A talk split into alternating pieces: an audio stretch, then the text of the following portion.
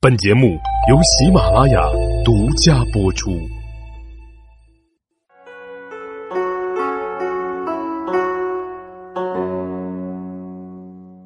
大家好，欢迎大家收听有罗说历史。咱们上一集说到，刘备采纳了鲁肃的建议，进驻鄂县的樊口。然而呢，曹操并不想放过刘备，他也率军从江陵出发，准备顺江东下。那诸葛亮听闻曹操的动向之后，便向刘备说道：“目前这形势危急，我请求奉命去向孙将军求救啊。”刘备听后就同意了。于是诸葛亮便与鲁肃一起去面见孙权。此时的孙权正率军驻扎在柴桑，观望事态的发展。诸葛亮到达柴桑之后呢，就对孙权说道。如今天下大乱，将军起兵据有江东，刘豫州在汉水以南召集部众，打算与曹操共同争夺天下。现在曹操基本已经消灭了北方的主要强敌，又南下攻破了荆州，威震四海。在曹操的大军面前，英雄无用武之地呀，所以刘豫州才逃到了这里，希望将军可以量力加以安排。如果将军能以江东的人马，便与占据中原的曹操相抗衡，那不如及早与曹操断绝关系吧。如果不能，为什么不早点解除武装，向曹操称臣呢？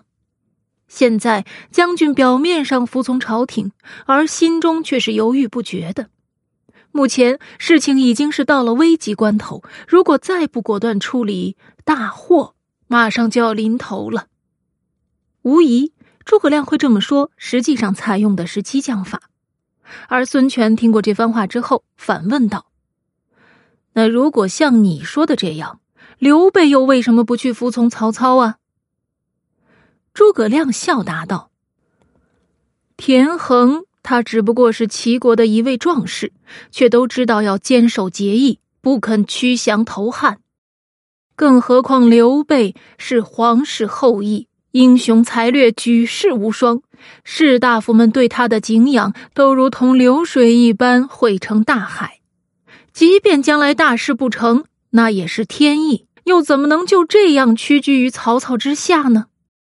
诸葛亮的这一番话，提高了刘备的身价，并且表明刘备是有气节的人，绝不会投降，也以此向孙权显示刘备的决心。孙权听后勃然大怒。也坚决表态说道：“我不能把吴国的故地和十万精兵就这么拱手奉送给曹操，让他控制。可是，目前除去刘备之外，有没有能够抵挡曹操的人呢。而刘备又是新晋战败，怎么能够担当这项重任呢？”诸葛亮答道：“刘备的军队虽然是在长坂大败了。”但是现在陆续回来的战士和关羽的水军加起来尚有精兵一万，再加上刘琦在江夏集结的战士也有不下一万人。而曹操的军队是远道而来的，已然疲惫。听说在追赶刘备的时候，轻骑兵一天一夜就奔袭了三百余里。这正是所谓的强弩射出的箭，到了力量已尽之时，连鲁国生产的薄绸都是穿不透的。这在兵法中本就是禁忌。何况曹军是北方人，北方人不善于进行水战，而荆州地区的民众之所以会归附曹操，也不过是迫于他的威逼罢了，并不是真心的心悦诚服啊。故而，将军如能命令猛将统帅数万大军与刘备齐心协力，那一定能够打败曹操。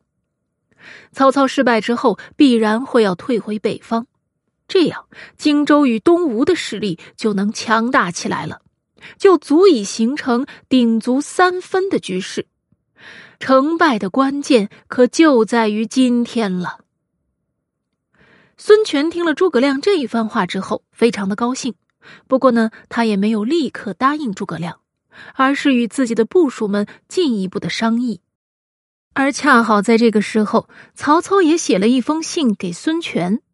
曹操在信中是这样说的：“最近呀，我奉天子之命讨伐有罪的叛逆，这军旗呢指向了南方，刘琮就降服了。如今我统领着水军八十万人，将要与将军在吴地一同打猎了。”孙权便将这封书信一并拿给部属们看。这些人见到曹操的信，无不惊慌失色。长史张昭等人就开始劝孙权投降了。他们说道：“这曹操可是豺狼虎豹啊！他挟持天子以征讨四方，动不动就用朝廷的名义来发布命令。今天我们如果进行抗拒，显得名不正而言不顺呢。况且……”将军是凭借长江天险方能抵抗曹操，而现在曹操却是占有了荆州的土地，又缴获了刘表所训练的水军，这其中还包括数以千计的蒙冲战船。届时，曹操若是令全部船只沿长江而下，再加上步兵、水陆并进，我们便会失去长江天险的优势啊！而双方势力的众寡又根本不能相提并论，因此以我们的愚见，最好还是迎接曹操投降朝廷吧。鲁肃听后却一言不发。孙权说自己要上厕所，鲁肃果然就追至屋檐下。孙权知道鲁肃的意思，便握着鲁肃的手说道：“你是想说什么呀？”鲁肃答道。刚才我观察众人的议论，都是想贻误将军呢，实在不足以与他们商讨大事。现在像我们这样的人可以影响曹操，但是将军，您却不可以。至于为什么这么说呢？我们若是迎接曹操，那曹操一定会把我们交给乡里父老去评议，以确定名位，也还会封一个下曹从事。让我能够坐着牛车，有立足跟随，与士大夫们结交。这日后啊，也能一步一步的升个官儿，当上个什么州郡的长官。可是，将军，您若是迎接了曹操，您是打算到哪里去安身呢？还希望将军能早定大计，不要听那些人的意见呀。孙权听后叹息的答道：“唉。”这些人的建议，太让我失望了。如今你阐明的策略，却正与我想的一样。